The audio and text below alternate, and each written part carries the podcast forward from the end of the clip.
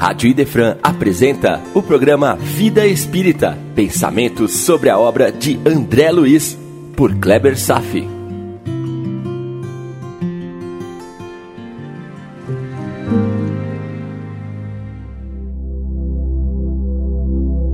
Nosso Lar, capítulo 45, no Campo da Música, parte 2. André Luiz visita e descreve detalhes sobre os campos da música mas dentro do mesmo capítulo pude apreender três ensinamentos importantes.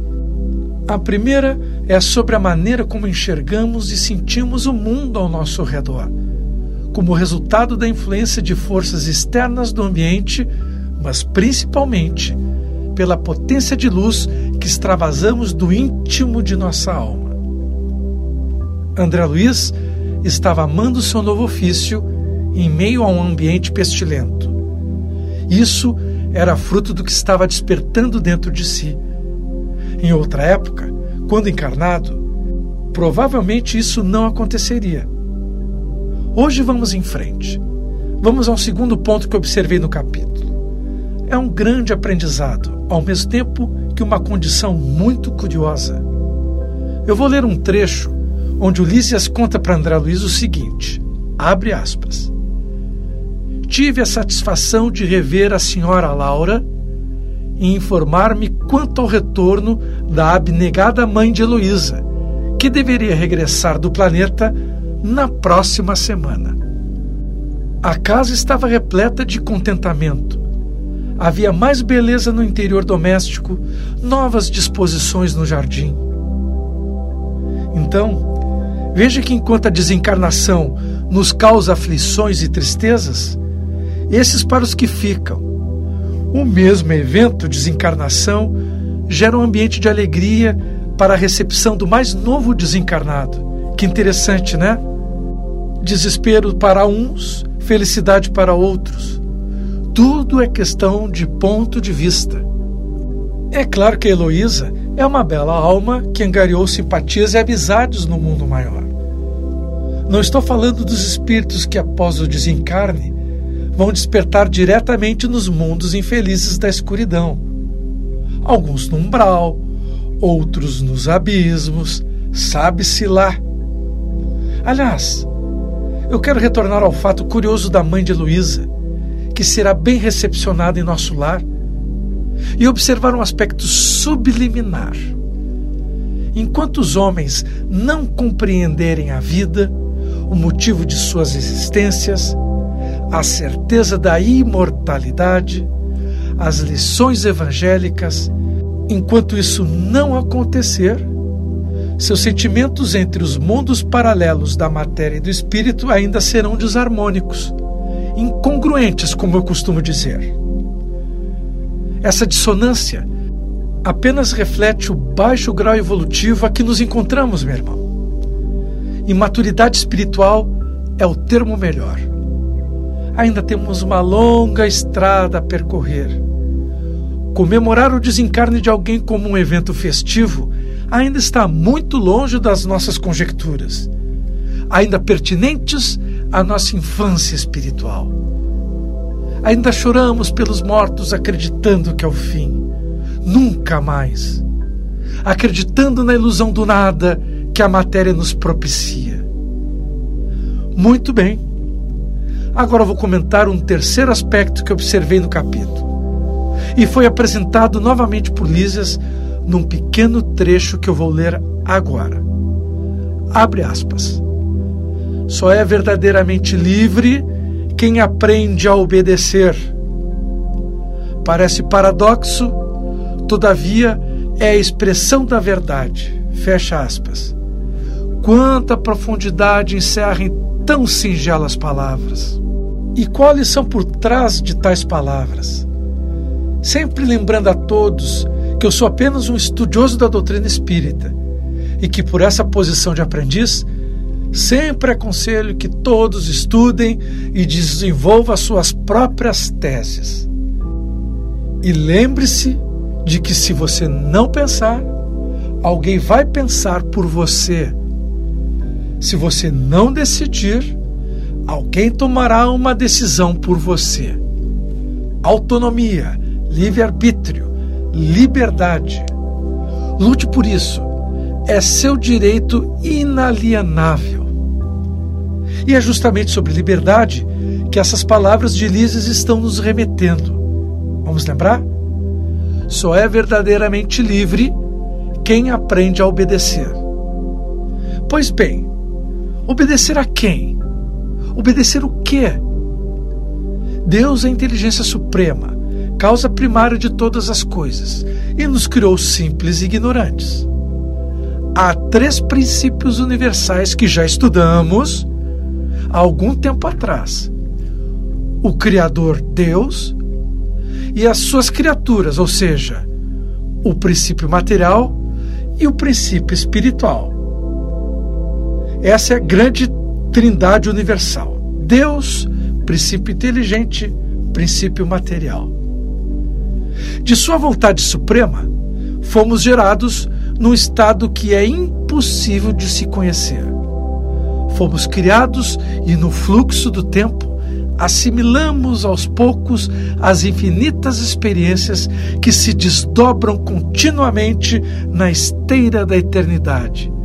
E esta assimilação vai despertando todos os valores que já existem dentro de nós. Somos imortais. Um dia já vibramos como seres inertes, entremeando todas as formas minerais da natureza. Evoluímos para seres vegetais, aprendendo os rudimentos da sensibilidade. Adiante, ensaiamos os movimentos instintivos dos animais, para depois despertar a razão na fase humana. Esse é o momento que marca a individualização do espírito, um ser pensante com autonomia para decidir. Livre-arbítrio. Temos o livre-arbítrio e vamos vagarosamente nos afastando dos instintos. Percorremos a longa estrada, do átomo ao arcanjo. Vamos examinar isso um pouco melhor. Na etapa humana, Deus nos concede autonomia nas decisões. Ele nos lega o livre-arbítrio, mesmo que seja relativo e mesmo que seja numa pequena proporção. Então, se antes éramos protegidos pelos instintos e automatismos, agora o livre-arbítrio se nos apresenta. Porém, o universo criado por Deus tem suas leis naturais irrevogáveis que devem ser obedecidas. São balizas da condução moral, são determinismos de Deus. Ele nos oferece as opções de escolha sobre os caminhos a seguir. Com livre-arbítrio, o homem, em seus primeiros passos, tende a cometer erros, a decidir baseado nas suas necessidades imediatas e acaba se afastando das leis naturais, pois ainda permanece escravizado aos apelos da matéria.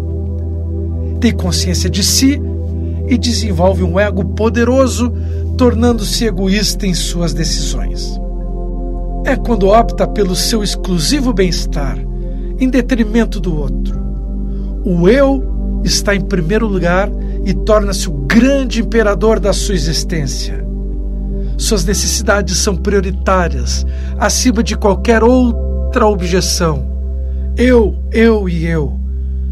Busca a saciedade e o prazer, mesmo que destrua o seu semelhante. Ainda estamos assim, porém mais atenuado, bloqueado pelas leis humanas algumas vezes. Mas ainda se mantém distante dos princípios do amor e da fraternidade. Há uma longa estrada ainda a ser percorrida. Então o homem ou se move dentro das diretrizes das leis naturais de Deus, ou fora delas, em plena queda moral. Fora das diretrizes divinas, se defronta com a dor e o sofrimento como consequências de suas ações desequilibradas com um ego dilatado, transbordante de necessidades, torna-se escravo de si mesmo, escravo de seus desejos. O desejo, como nos ensinam os budistas, é a fonte de todo sofrimento. e nem imagina que sofre por sua própria responsabilidade. Trava lutas para fugir da dor, mas não consegue, porque não compreende a profunda base moral que sustenta todo o universo. Acho que você vai entender a sentença dialética que diz: o não ser é a solução para o ser. O homem será feliz quando abrir mão do seu ego, deixar de ser. Como diria Paulo de Tarso: Não sou eu quem vivo, mas Deus é quem vive em mim. Quando realmente compreender seu papel de filho de um pai maior, quando enxergar o outro como verdadeiro irmão, vai sentir a grande fraternidade que nos interliga, vai conhecer o amor, vai viver a mais profunda felicidade de que se é possível experimentar. O amor será a consequência direta de se viver em obediência a Deus. E é isso que Ulisses está dizendo. Só é verdadeiramente livre quem aprender a obedecer. É obedecendo às leis de Deus que todos, sem exceção, vão conquistar a sua liberdade e com ela a felicidade eterna. A grande síntese do que estou comentando está na oração de Francisco de Assis. Enquanto eu leio para você, perceba a ausência do ego e a perfeita felicidade que transpira de suas palavras. Ouça: Senhor, fazei de mim um instrumento de vossa paz. Veja aqui, meu irmão, desde as primeiras palavras, já está dizendo que abre mão de si mesmo para entregar-se ao serviço, apenas como um simples instrumento. Não existe mais um ego, apenas um espírito sublimado. E continua a oração. Onde houver ódio, que eu leve o amor. Onde houver ofensa, que eu leve o perdão. Onde houver discórdia, que eu leve a união. Onde houver dúvida, que eu leve a fé.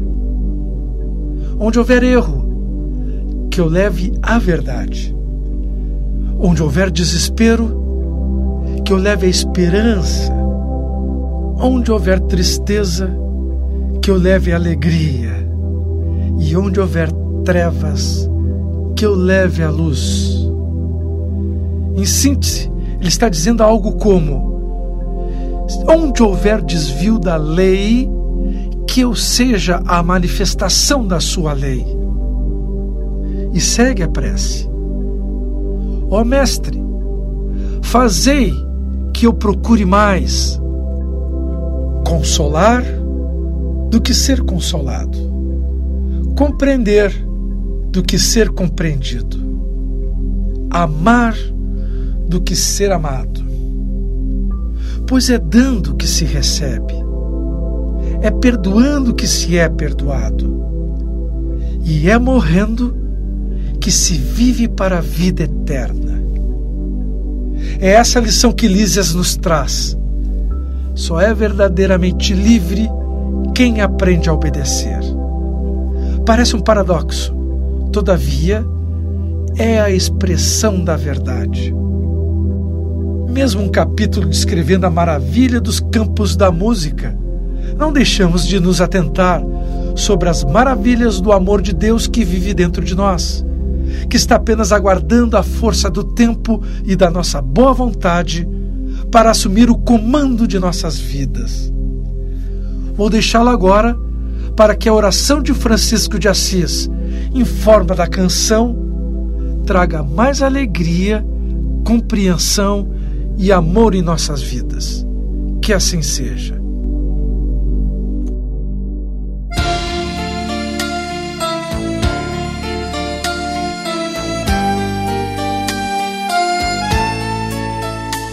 Senhor, fazei-me instrumento de vossa paz.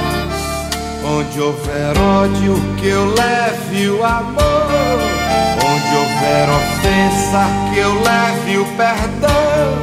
Onde houver discórdia, que eu leve união. Onde houver dúvida, que eu leve a fé. Onde houver erro, que eu leve a verdade. Onde houver desespero, que eu leve a esperança. Onde houver tristeza, que eu leve a alegria. Onde houver trevas, que eu leve a luz. Ó oh, Mestre, fazei que eu procure mais consolar que ser consolado,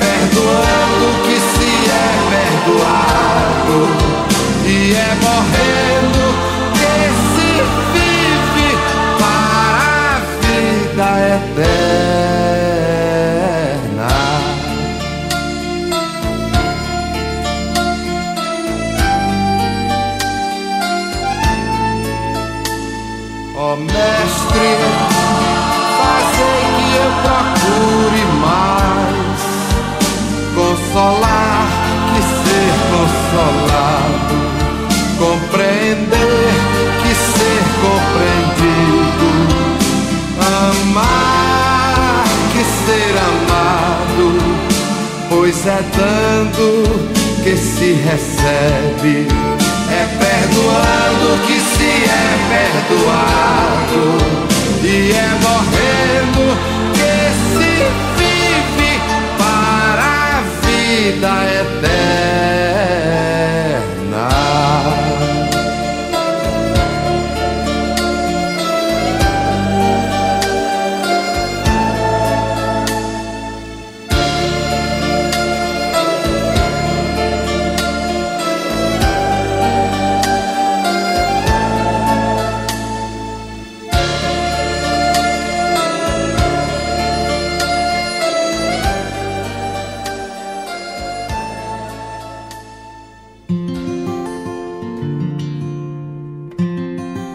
Rádio Idefran apresentou o programa Vida Espírita, por Kleber Safi. Todas as terças e quintas, às nove da manhã. Programa Vida Espírita